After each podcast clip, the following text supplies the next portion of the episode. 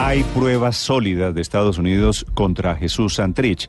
Las FARC se han anticipado a generar una crisis en el proceso de paz y están desde ya defendiendo la conducta de Santrich, que anoche vía eh, Trino, vía Twitter, dice que nadie en las FARC sea milana.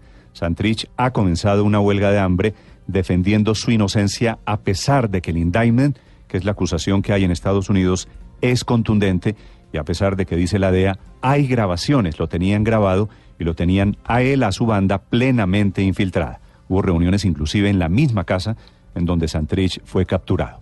La historia de la acusación originalmente en Estados Unidos, Jaime Moreno. Néstor, esta historia comienza en junio de 2017. La DEA ya les venía haciendo seguimiento, pero logra infiltrarlos y establecen unos primeros contactos con unos supuestos compradores de cocaína. Se da un primer encuentro el primero de noviembre de 2017, cuando Jesús Santrich envía al abogado Armando Gómez España, de quien ya hemos dicho es el padre de la ex reina colombiana Carolina Gómez, con 5 kilos de cocaína al lobby de un hotel en donde iba a tener ese primer acercamiento con esos clientes. Les entrega la cocaína y organizan una reunión al siguiente día, el 2 de noviembre, en la casa de Jesús Santrich. Allí empiezan ya, Néstor, a coordinar algunos detalles. Se habla de que necesitan 10 toneladas de cocaína, que hay que entregarla en Miami y que en Miami les dan el dinero.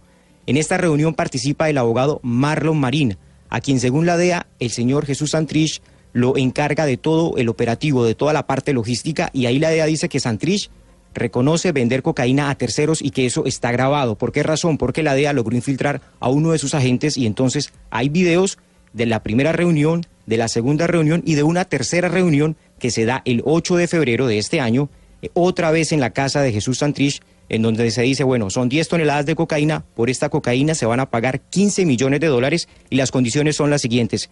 7 toneladas en un mes y 30 toneladas de cocaína y 3 toneladas de cocaína 30 días después.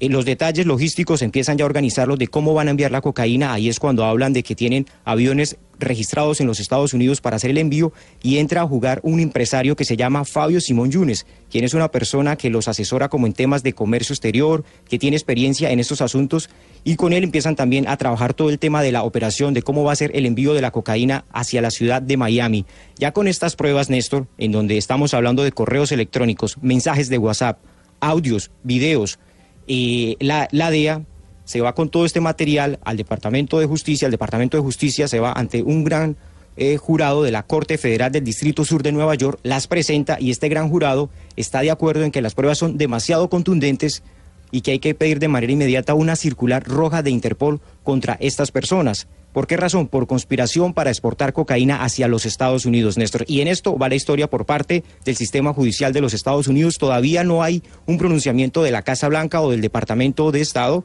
pero la noticia sí está en todos los medios de los Estados Unidos, la están registrando, Néstor.